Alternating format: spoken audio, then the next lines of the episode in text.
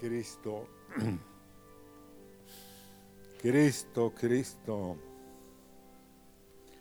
habla al corazón, Señor, no a la mente, Señor, sino al corazón. Esta mañana, Señor, quita de nosotros cualquier estorbo en nuestro corazón, Señor, y que oigamos tu voz y nos apercibamos, Señor, mm, de lo que tú nos quieres decir. Gracias te damos esta mañana por tu amor y misericordia con nosotros. Aleluya. Siéntense hermanos, por favor.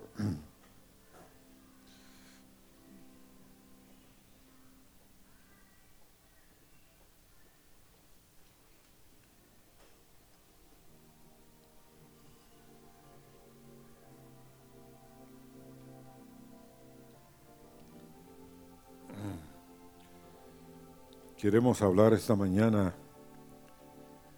de libertados,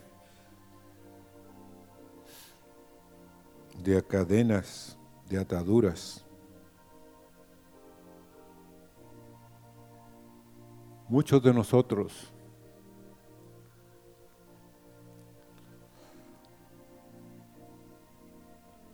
sin darnos cuenta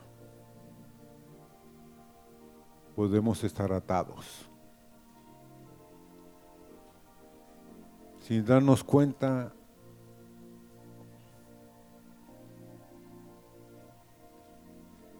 por una pequeña cosa, ha caído en nuestro corazón un lazo,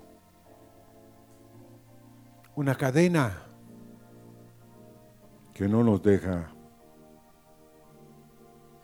tener libertad con Dios. Y la liberación es un proceso, hermanos. ¿La liberación es qué? Un proceso. No solo en hombres, sino en mujeres, en matrimonios. Hay jóvenes aquí en esta congregación que están atados. Hay señoritas atados. Hay niños que tienen ciertas adicciones, ciertas preferencias, ciertas cosas que han metido en su corazón y que ni papá ni mamá se dan cuenta pero ellos en su corazón están atados, están cautivos, y ellos lo saben. Y la liberación, hermanos, de la cual quiero hablar esta mañana, es un trayecto, es un camino.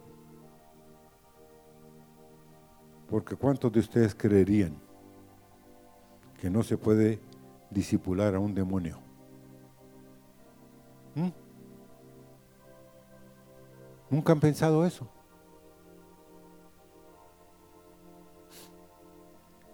Que no podemos expulsar de nosotros nuestra carne. Porque ¿qué somos? Somos carne. Y muchos de nosotros podemos estar viviendo en esclavitud. Tenemos puertas abiertas. Tenemos ventanas abiertas. Y si entra un ladrón a nuestra casa, aunque tú seas el dueño de la casa, el ladrón está dónde? Está ahí adentro, en lo íntimo de tu casa. Alguien más está ahí en tu casa. Si tú tomas alcohol,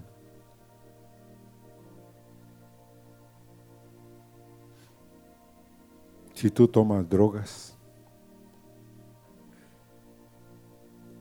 cualquiera que sea, estás bajo la influencia. de esa droga o ese alcohol. Y si alguien de aquí sigue abriendo su corazón a la pornografía, está entrando a un espíritu de lujuria que entrará en su vida y estará bajo esa influencia. Pero Dios, como dijo el hermano Carlos, puede libertarte.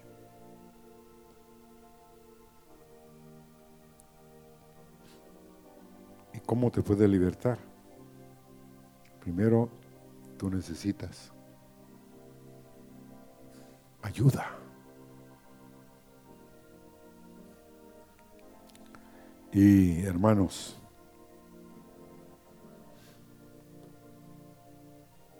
todos ustedes y yo mismo tenemos que ser entrenados como buenos soldados de Jesucristo, entrenados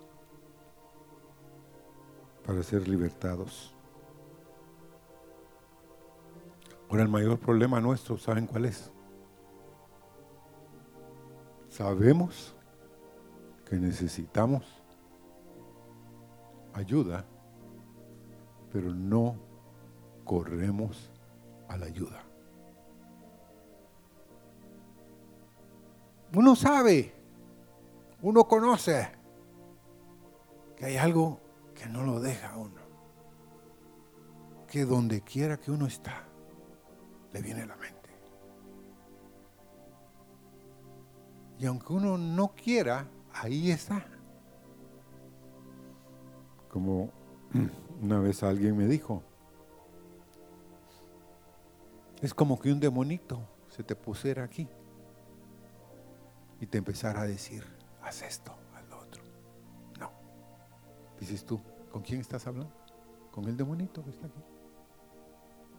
O si no lo tienen en este lado.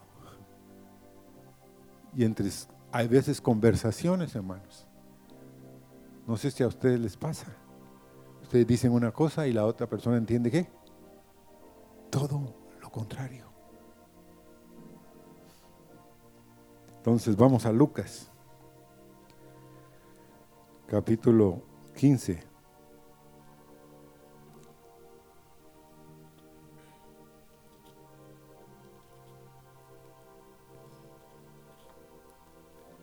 Y el verso 16 al 17.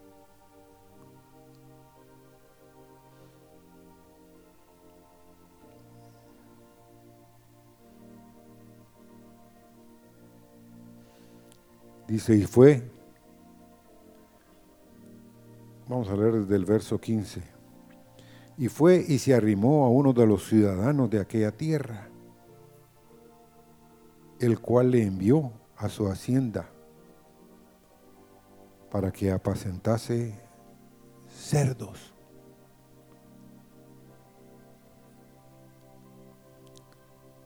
Y deseaba llenar su vientre de algarrobas que comían los cerdos, pero nadie le daba. Y volviendo en sí dijo, ¿cuántos cornarelos en casa de mi padre tienen abundancia de pan y yo aquí perezco de hambre?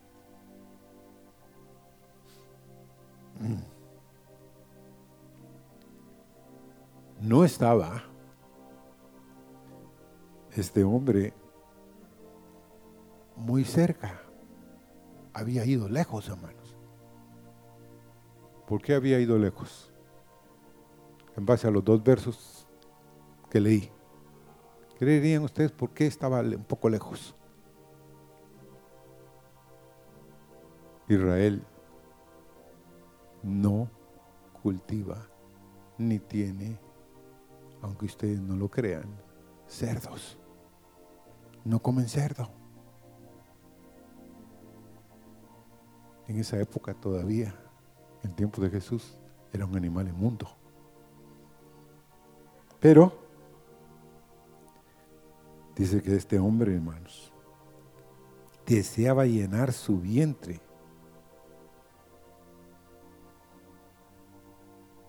de algarrobas que comían los cerdos. ¿Hasta dónde había llegado, man? Y una pregunta a ustedes, una pregunta a mi corazón también. ¿Era rico o no era rico al principio? Era riquísimo, hermanos. Si no, yo no le pido a mi papá que reparta la herencia si no hay que heredar, ¿sí o no? Ahora,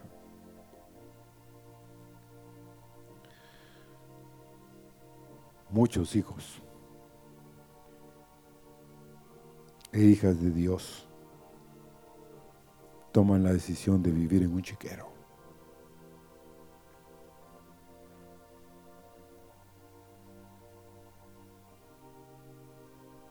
Yo no. La historia, hermanos, no se queda ahí. Examine su corazón.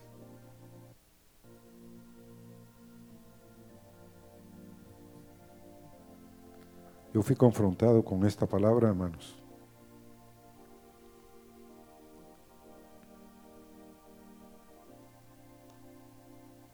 Porque hay cosas, estuve recordando en mi vida anterior, tal vez unas tres veces en mi vida tomé alcohol, pero puedo, oigan esto, recordarlas la primera vez que tomé alcohol. Fue en un tiempo de la huelga de Dolores en Guatemala. Un tiempo de la... Yo, estaba en el comité de la, de la huelga de, de la carrera. Y hicimos una solicitud la cervecería. Y la cervecería nos dio cinco barriles con sus dispensadores para tomar cerveza. Y me acuerdo esa primera vez que bebí cerveza hasta que casi perdí la razón. Nunca había tomado cerveza. Una vez me había puesto un cigarro en la boca y mi papá salió y me, me puso la mano así. Mi papá era un hombre violento. Puso sus manos así y me hizo que me tragara el cigarro. Mi papá fumaba, tomaba, pero no quería que sus hijos siguieran ese camino. Y la primera vez que tomé alcohol,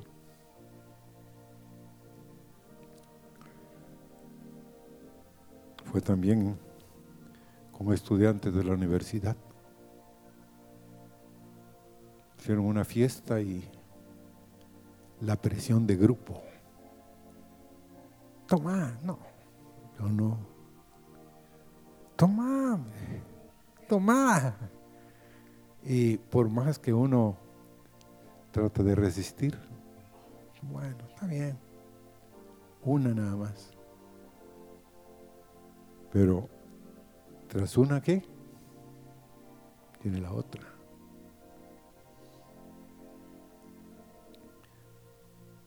Entonces, tengo que admitir, aunque usted no lo crea, hay veces que me viene a la memoria esos episodios, esas cosas. Pero por otro lado, en estos días yo le dije al Señor, necesito ser libertado de todos pensamientos y cosas de mi vida pasada. Señor, libértame de mis caminos antiguos, los caminos de mi papá, los caminos de mi mamá los caminos que no son buenos, que yo heredé.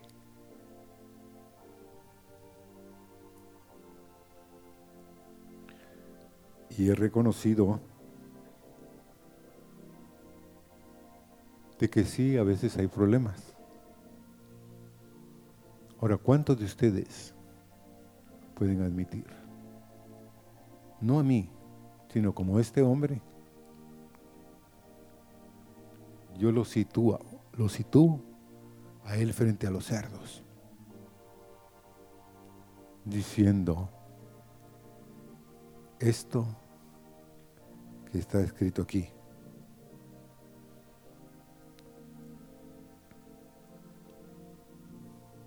comer, seguir comiendo de la comida que están aquí los cerdos, porque tengo hambre pero nadie quiere darme más. Porque ya lo que tenía para gastar, ya lo gasté. Ya no tengo. Entonces tengo que admitir, hermanos,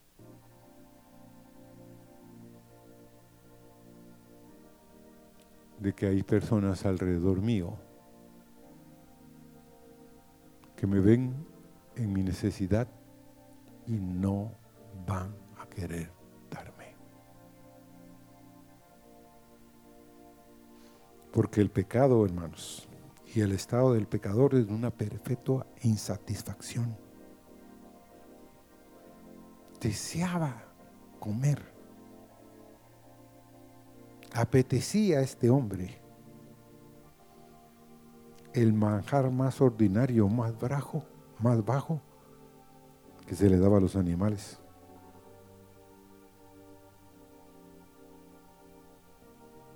está en una condición terriblemente mal. ¿Cuántos de ustedes han conocido a personas que de pronto empiezan a beber alcohol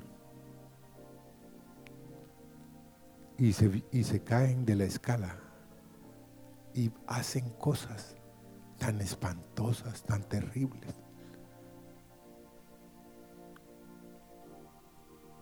dice uno, pero como le dije a un abogado en Guatemala, pero ¿por qué caíste en esto? Tenías plata, buenos carros, una buena esposa, buenos hijos. Pero ¿por qué caíste en esto.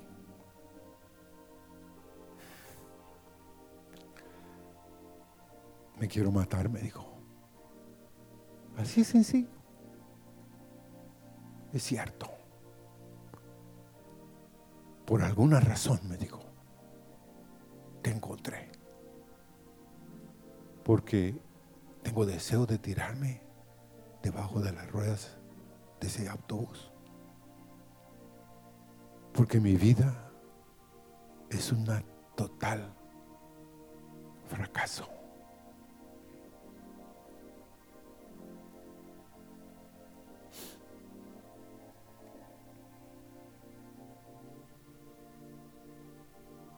Hay quienes aquí pueden estar gastando su jornal en lo que no sacia. Isaías 55, 2.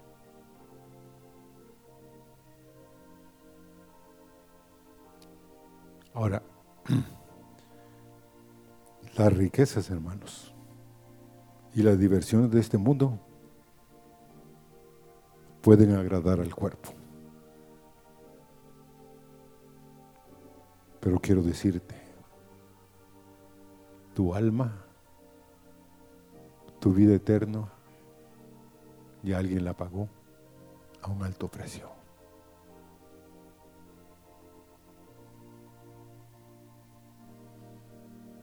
Y por más que quieras disfrutar de las cosas de este cuerpo, llegará el momento que dirás, esto no me llena, esto no me satisface, esto no tiene algo que verdaderamente me llene. Aunque tú no lo creas, el pecador no puede esperar alivio de ninguna cosa creada.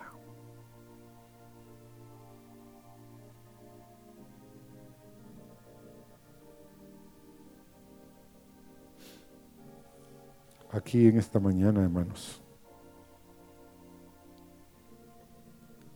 claman muchos y los demás no oyen. Nadie satisface a un alma que no se manifiesta que está hambriento. Uno puede estar al lado de alguien que está totalmente hambriento, pero como no dice nada, nadie le da nada. Tiene que manifestar el que tiene hambre.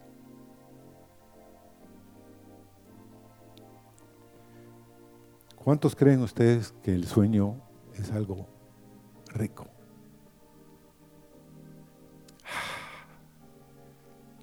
Unos. No. Pero por más necesario y bienhechor que es el sueño, hay momentos que pueden representar un gran peligro. A veces despertar a un hombre dormido es prestarle un gran servicio y aún salvarle la vida. Pero les hago una pregunta. ¿Cuántos han encontrado ustedes a personas que tienen los ojos abiertos pero están dormidos? ¿Mm? No, no, no, no perciben. en efecto, el que duerme pierde conciencia de la situación. Un ladrón puede introducirse en su, en su dormitorio sin que usted se dé cuenta. Un incendio se puede declarar en un edificio y haber cortado todas las salidas. ¿Cuántos accidentes han sucedido por el sueño? Por un conductor que está cansado. En Guatemala la ruta de, Puerto Barrios a Guatemala le están llamando la ruta de la muerte. Pero ¿por qué la ruta de la muerte? La carretera en términos generales es una buena carretera. Los últimos 80 kilómetros ahora están bastante bien de los 300 que hay de Puerto Barrios allá, la capital. Pero ¿por qué le llaman ahora la ruta de la muerte? Porque muchos choferes con las cargas llegan a un punto, los mandan de regreso, tienen que volver a cargar y los mandan de regreso. Y hay quienes de ellos tienen un problema con la bebida y toman y vienen manejando esos grandes rastras y containers sin sus cinco sentidos.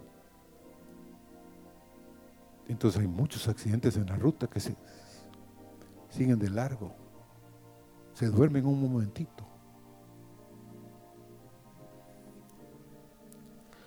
Pero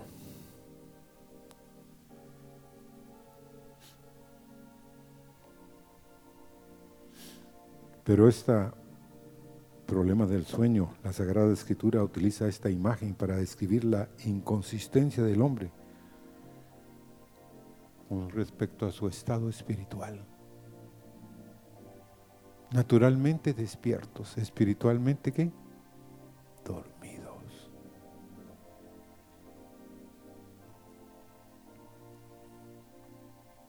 Del mismo modo que un enfermo bajo un efecto de un somnífero pierde toda sensación del dolor y deja de preocuparse por su curación. Un hombre pecador se acostumbra a vivir en una clase de sueño en cuanto al presente. Se forja ilusiones para el futuro y olvida los grandes problemas de la existencia, la muerte, el más allá, el pecado, su propia razón de estar en esta tierra. Por eso la Biblia dice, despierten, despierten. Hay quienes, hermanos, ese sueño espiritual los, los agarrará hundidos en una eternidad de perdición. Se despertarán entonces, pero demasiado tarde. ¿Cuándo despertarás del sueño que ha venido a tu vida? Bueno, después de reconocer que necesitas ayuda, si es que quieres reconocerlo. Segundo, tienes que admitir y arrepentirte ante Dios y ante otros.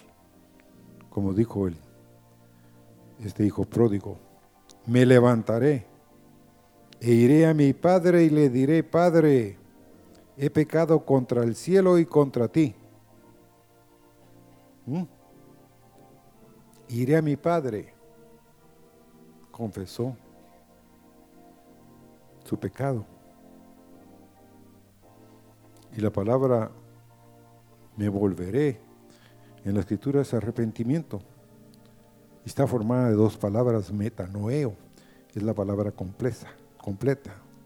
Meta es cambio y noeo, mente, asiento de una reflexión moral. No solo es cambio de su pecado, sino cambio de opinión. El arrepentimiento no es solo un cambio de dirección, sino es un cambio de mente,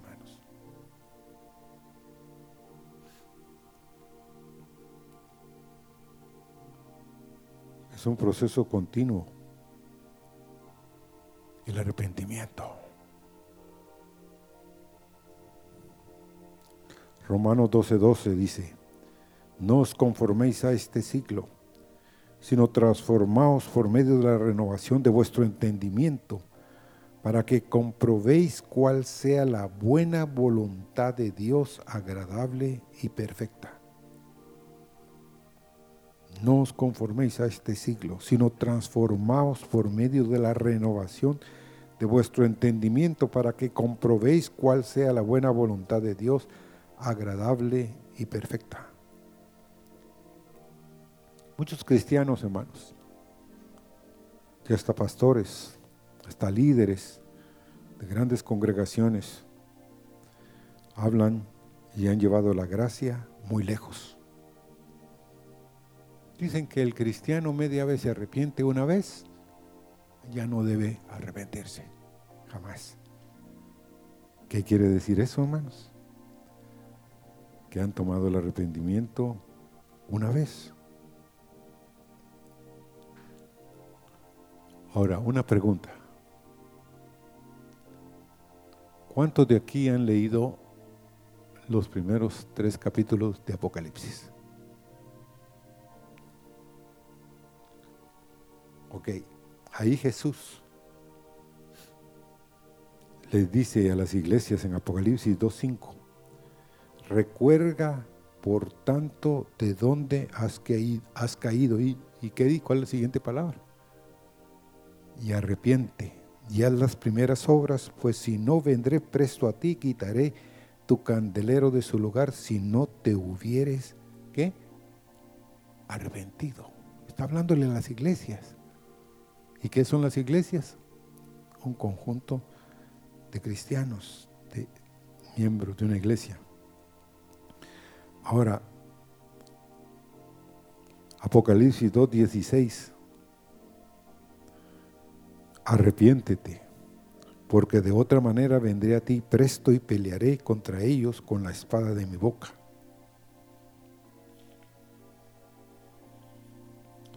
Apocalipsis 2.21 Yo le he dado tiempo para que se arrepienta de la fornicación y no se ha arrepentido. Apocalipsis 2.22 He aquí yo la he hecho en la cama y a los que adulteran con ella en muy grande tribulación, si no se arrepintieren de sus obras. Apocalipsis 3:3. Acuérdate pues de lo que has recibido y has oído y guárdalo y arrepiente. Y si no Velares vendré a ti como ladrón y no sabrás en qué hora vendré a ti. Apocalipsis 3:19, el último. Yo reprendo y castigo a todos los que amo. Se pues celoso y que arrepiéntete. De las siete iglesias a cinco, el Espíritu les dice que qué? Que se arrepientan. Entonces, es serio. Porque Dios nos está hablando, no es solo de una vez, sino muchas veces tenemos que arrepentirnos. Dice Mateo 5, 23 y 24. Deja ahí tu ofrenda delante del altar y anda, reconcídate primero con tu hermano. Entonces ven y presenta tu ofrenda. Primero hay que ir con el hermano a veces, hermanos. Y luego ir al Señor. Porque hay veces que uno no se reconcilia con el hermano. Entonces Dios no va a recibir su ofrenda. Santiago 5:16 dice, confesaos vuestras ofensas unos a otros Llorad unos por otros para que seáis sanados. La oración eficaz del justo puede mucho.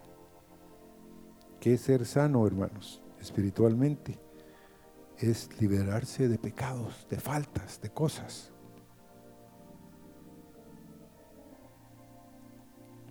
Ahora, un minuto para ustedes, para mí. ¿Cuántas cosas pueden ser que tú has estado guardando en tu corazón y no las has confesado ni a Dios y no las has sacado a luz. Satanás trabaja en la oscuridad. Confiéselo a su autoridad, posiblemente será su esposa, no que tenga una relación ella de autoridad sobre usted, sino que posiblemente a la cual usted ofendió es a su esposa. Entonces confiéselo.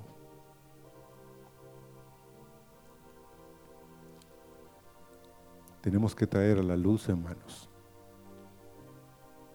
¿Qué hubiera sucedido si este hombre se hubiera quedado diciéndole y continuamente repitiéndole a los cerdos, me arrepiento? me arrepiento. Ya no quiero estar aquí. Me arrepiento. ¿Qué hizo el hombre? Volvió en Sidi y se volvió a su casa. Me volveré a mi padre y le diré, he pecado contra el cielo y qué?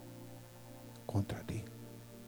Ya no soy digno de ser llamado tu hijo hazme como uno de tus jornaleros.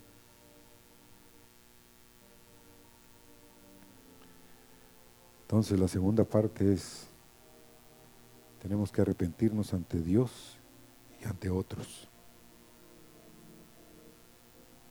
Qué difícil es decirle a alguien, vamos, perdóname, se me fue la mano.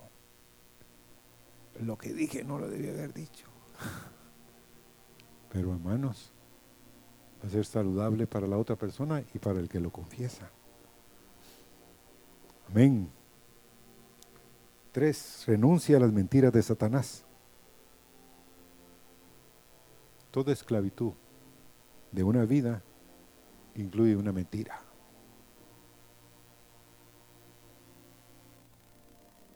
Hay que renovar nuestra mente, hermanos, cambiar de parecer el hijo mayor. En el pasaje ese de Lucas 15. Dice Lucas 15, 25 al 29.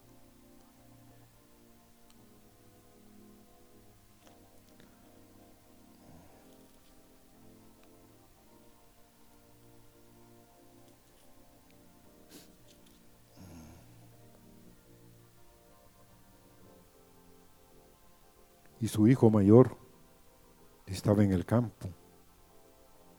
Y cuando vino, llegó cerca de la casa, oyó la música y las danzas.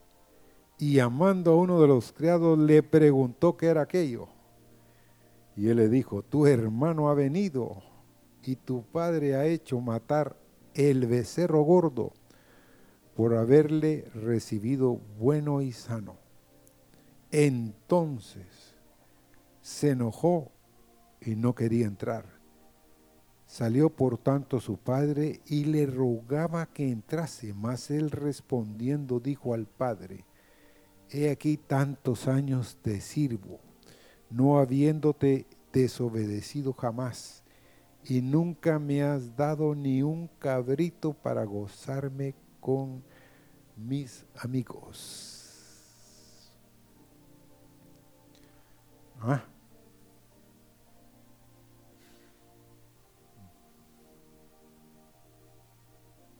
Él dijo que nunca había desobedecido jamás. ¿Cuántos de ustedes creen eso? ¿Mm? Sería un consumatum es. Un producto terminado ya, el hijo pródigo. Perdón, el hijo mayor. Seamos honestos, hermanos. ¿Cuántos de aquí tienen hijos? ¿Habrá un hijo aquí que nunca haya desobedecido, hermano? Seamos honestos, hijos. Que podamos decir eso. Muy difícil, ¿no? Era una mentira, hermanos. El único que no ha dicho ni dijo ninguna cosa mala, ninguna mentira, ¿quién es? ¿Mm? Cristo no fue hallado en él cosa mala. Entonces, otra mentira que dijo es, nunca me has dado ni un cabrito. ¿Será cierto eso, hermano? Lucas 15, 12 le repartió sus bienes, dice. Y el primogénito recibió una parte. O sea, el primogénito recibía dos tercios y el hijo menor o el tercer recibía solo un tercio. Y el padre le pudo haber dicho, mira hijo, para ahí. Di dos tercios de la compañía y, como me dices, que no has tenido ni un becerro para comértelo con tus amigos. Porque, seamos honestos, que dice la Biblia que les repartió. No dice que solo le repartió a uno, a los dos le repartió. Tal vez, como dicen, quedó el padre más en su fruto, pero ya era del otro.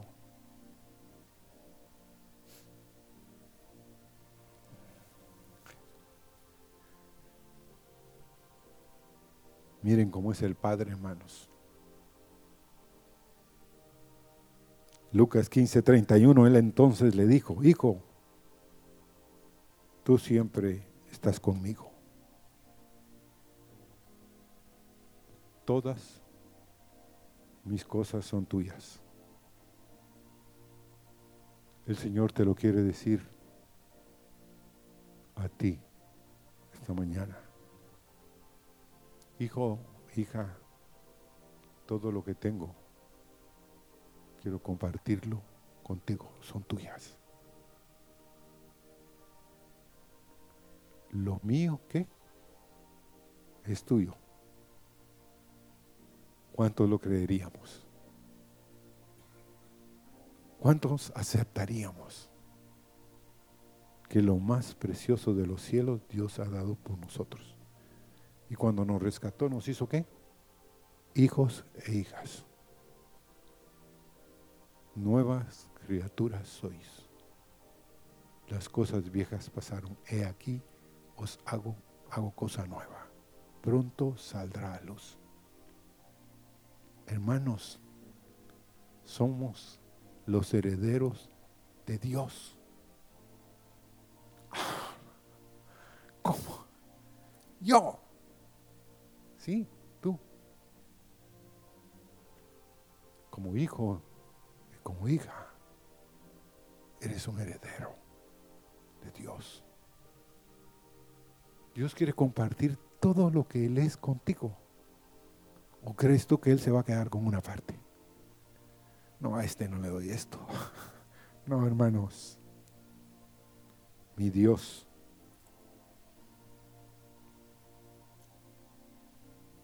no es así. El hijo mayor, hermanos, nunca se fue de la casa,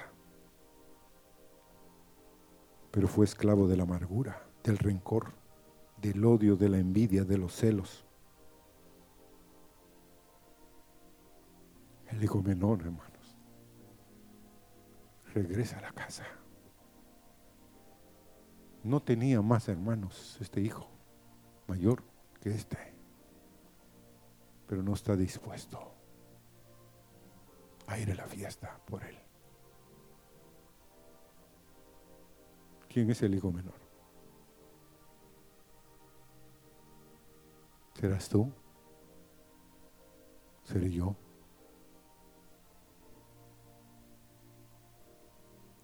Hermanos, es triste,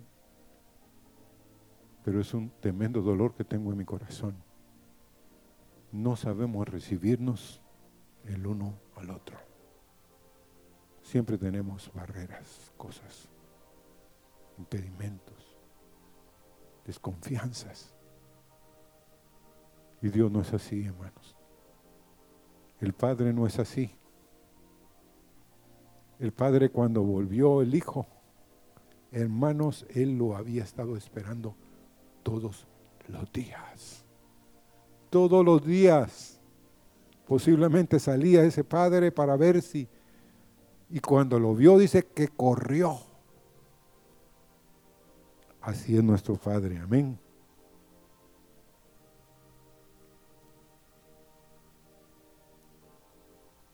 Puede ser que aquí encontremos a alguien que diga, yo no soy un hijo pródigo. Pero tal vez son el hijo mayor. ¿Qué piensan? Cosas horribles del hijo menor. Tales como, este se fue, derrochó todo Y ahora viene y mi padre lo recibe con fiestas.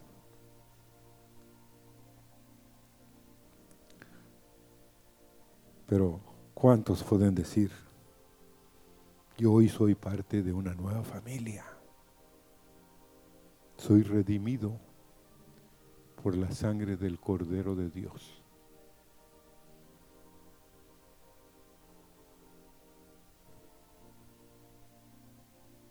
Si vas a ser libre, hijo e hija, hermano y hermana, debes ser libre de mentiras que el enemigo quiere sembrar en tu corazón. Ahora, ¿cómo creen ustedes que se sintió el hijo menor con los regalos del Padre.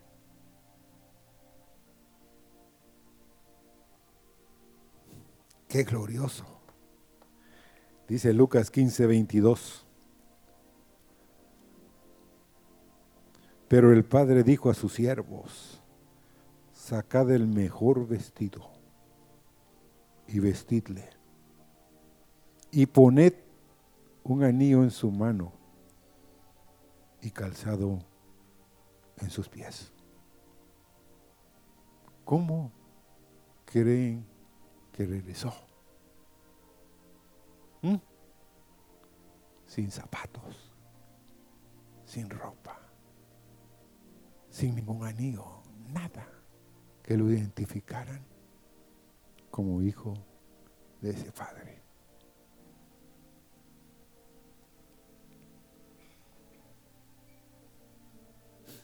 ¿Qué es sacar el mejor vestido, hermanos?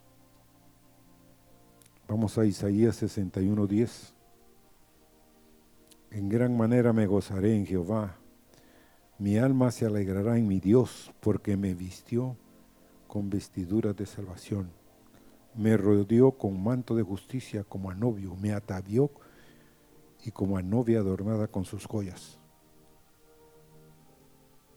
Si vas a ser libre, tienes que recibir que Dios está vistiéndote con vestiduras de justicia, de sanidad, y te va a ataviar como una novia. Amén. El anillo. ¿A quién se le dio un anillo en la Biblia? A alguien también que de preso, de cautivo, de extranjero, fue llevado a ser el primer ministro en Egipto. Imagínense que Faraón se quitara el anillo y se lo pusiera a un extraño, hermanos. ¿Mm? ¿Qué pensarían ustedes de eso? Pero se lo puso y le dijo, eres, solo yo soy superior a ti en el trono. Pero de ahí todo este pueblo se gobernará por lo que tú digas. ¡Qué autoridad! ¿Mm? ¿Qué cosa, hermanos? Llegará el día. Y pronto, hermanos, Dios quiere proveernos de su autoridad. Amén. Por ejemplo, en esta iglesia nosotros con Meli hemos estado orando porque el espíritu de sanidad, de liberación y de muchas seamos libres. Y que verdaderamente, hermanos, sigan las obras que Dios ha puesto, que deben estar.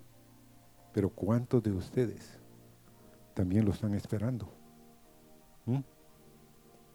Porque Lucas 10, 19 dice, Mirad, os he dado autoridad para hollar sobre serpientes y escorpiones y sobre todo el poder del enemigo, y nada os hará daño. Debemos de recibir esa autoridad. Amén. Los zapatos. Hablan de la caminata. Posiblemente yo me puse a pensar en los pies de ese hombre, sin ningún zapato. Como les dije, no sabemos cuánto tuvo que caminar. Y posiblemente cuando salió de su casa, salió con caballo, salió con muchas cosas, pero de regreso, regresó harapiento, sucio, sin zapatos. Pero a pesar de todo eso, el Señor me mostraba, yo no te desecho. A pesar de cómo regresas, a pesar de todo, yo te recibo. Yo quiero vestirte, yo quiero poner mi manto de justicia, mi anillo, mi autoridad. Quiero darte una caminata conmigo Amén.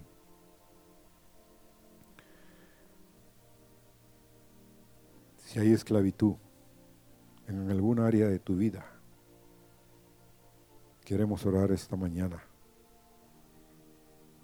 Quiero que los líderes también vengan adelante y vamos a orar todos. Amén. Pero solo quiero hacerles un resumen antes de que ellos vengan. El primero es si vamos a ser libertados, tenemos que reconocer que necesitamos ayuda. Segundo, tenemos que arrepentirnos ante Dios y otros que saben que hemos hecho. Y tres, pero tres, renunciemos a las mentiras del enemigo. No digamos cosas que no son ciertas.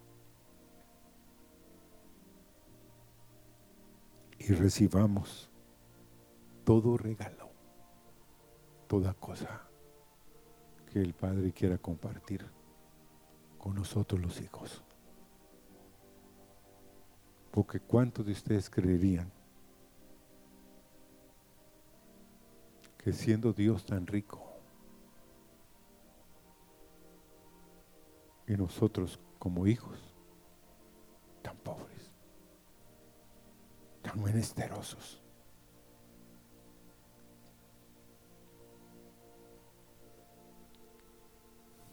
leyendo la vida de Pablo estos días.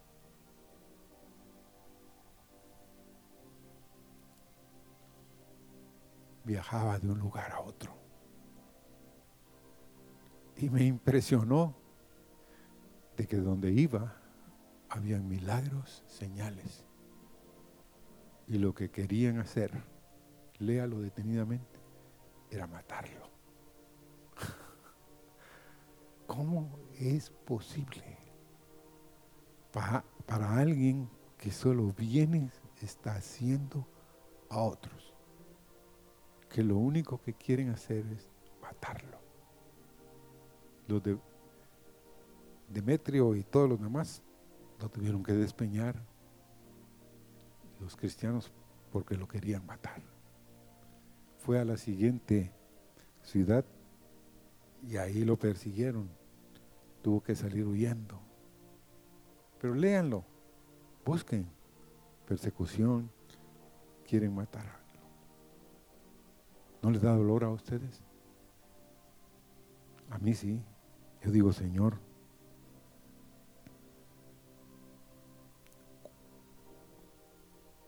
posiblemente Pablo estaba pagando lo que había hecho otros. ¿O no? ¿Qué diría usted?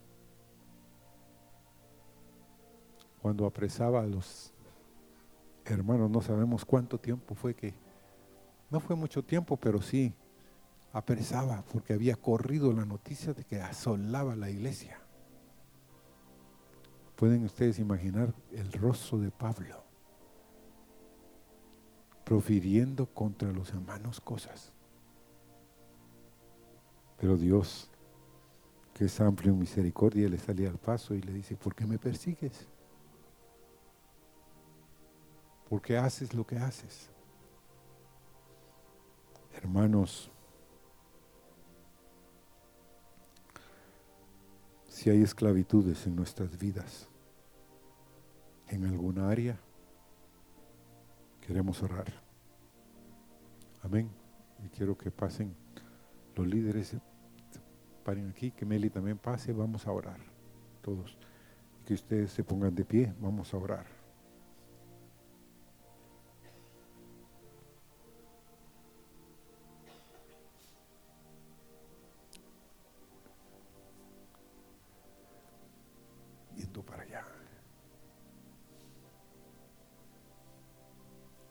Ahora los valientes de ustedes no tienen que pasar el micrófono, pero una señal será, levanten sus manos. Vamos a empezar a orar. Señor, esta mañana te pido por todos nuestros pecados, Señor. Que tú libertes, Señor, de toda autoridad del enemigo, de toda autoridad que ha venido a este lugar. Señor, en la vida de tus hijos e hijas, tus jóvenes, tus señoritas, tus niños, tus niñas. Libértalos por tu Santo Espíritu, por la sangre del Cordero de Dios. Hay personas aquí, Señor, que han guardado odio, que no se han dado cuenta, Señor, de que están caminando en inmoralidad, de, de lujuria. Señor, cualquier forma de orgullo y de mentiras que han oído, Señor, del enemigo, salgan de las vidas en esta mañana. Cualquier ambición egoísta, Señor, cualquier gula, drogas, cualquier orgullo religioso, Señor. Señor, ven esta mañana. Quita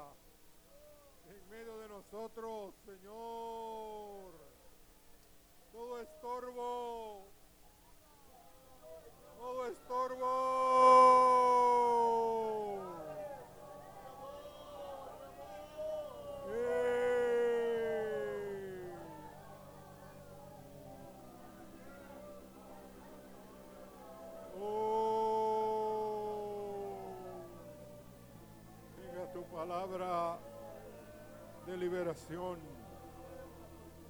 esta mañana,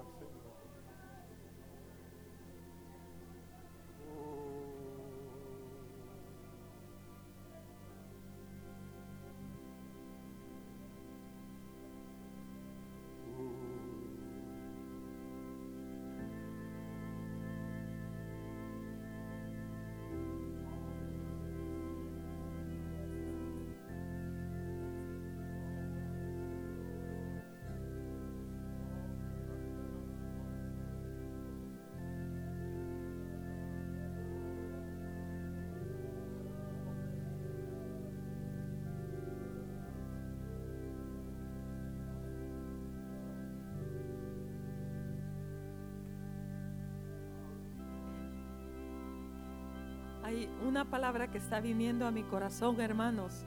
Es que lo primero tenemos que desear.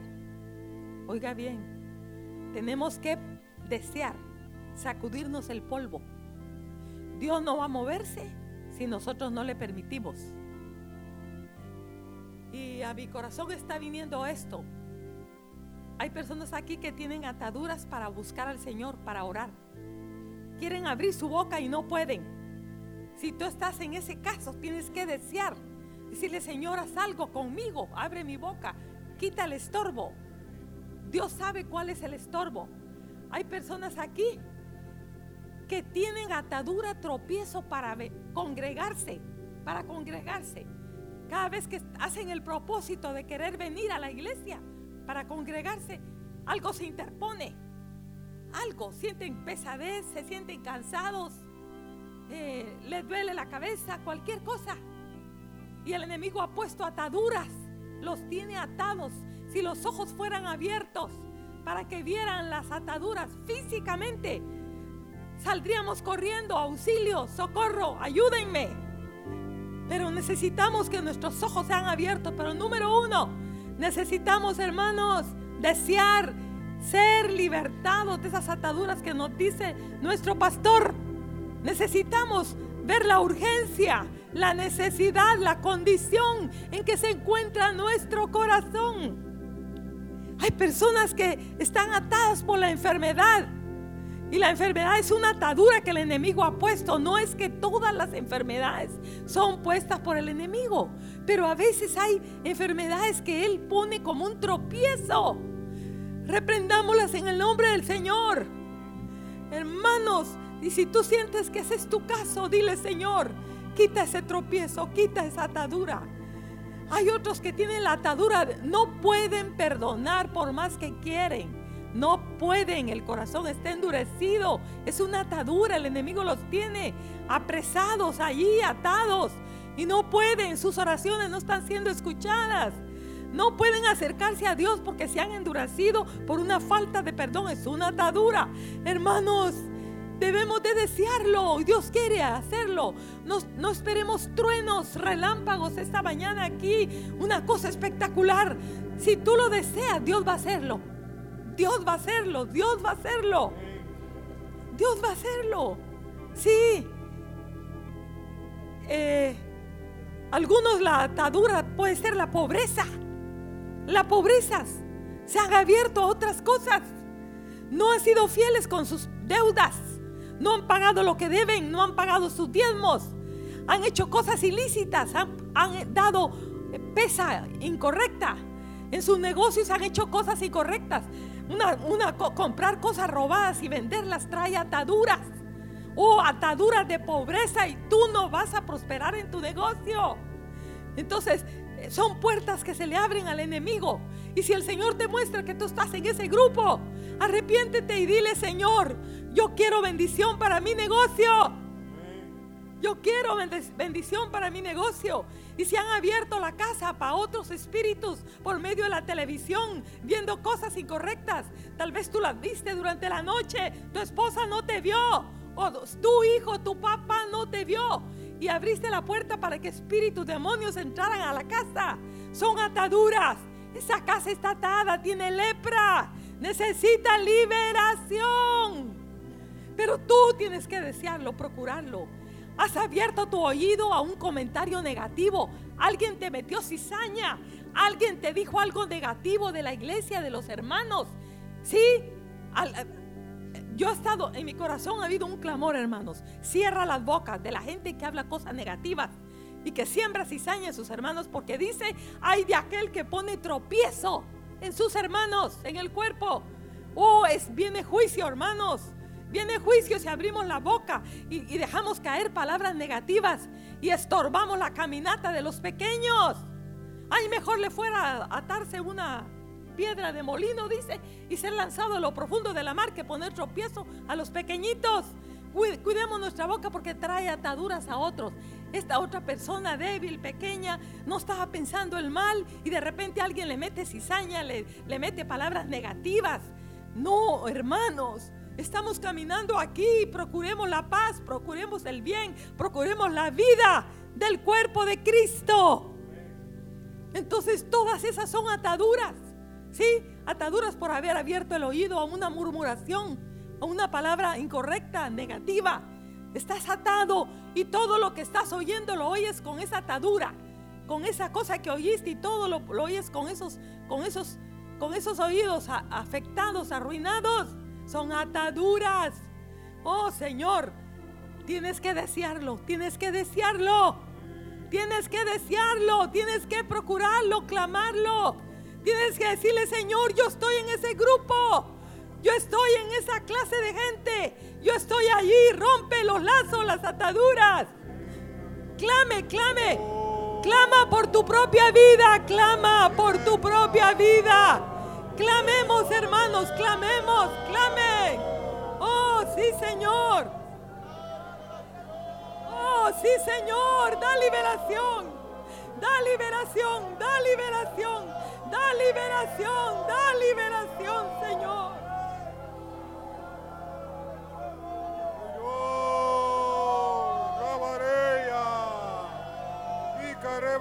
Señor,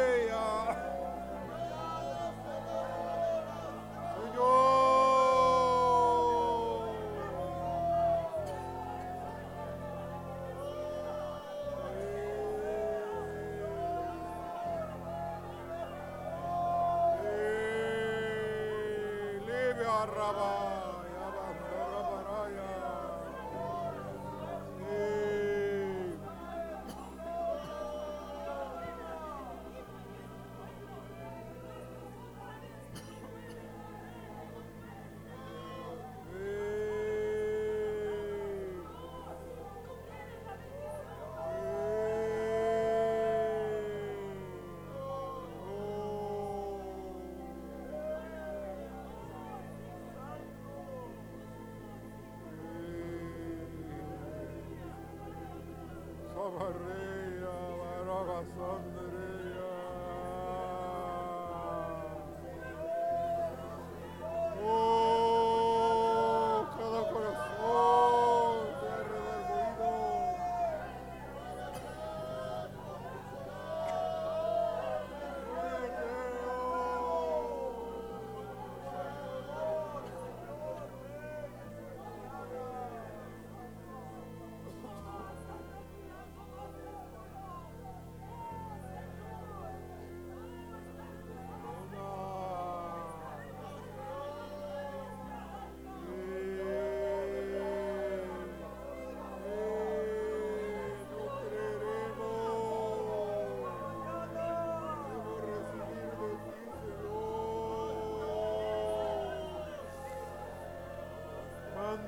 arrepentimiento.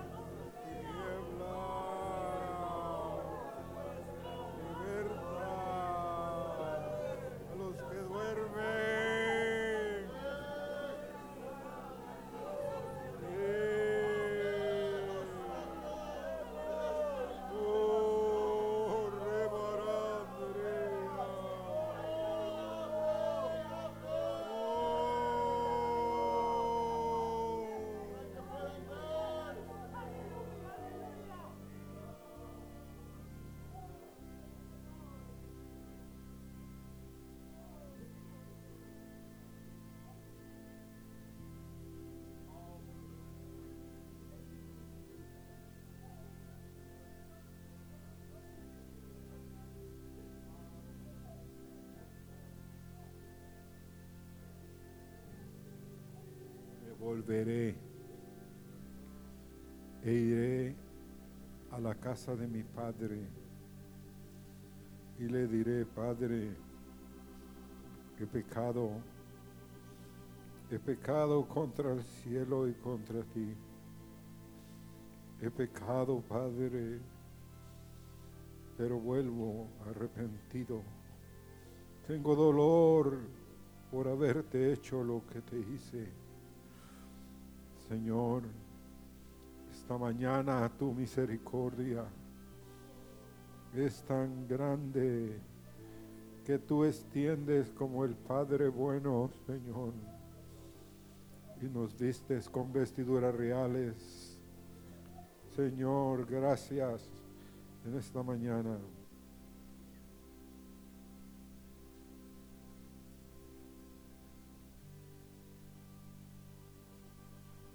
Regresar, hermano.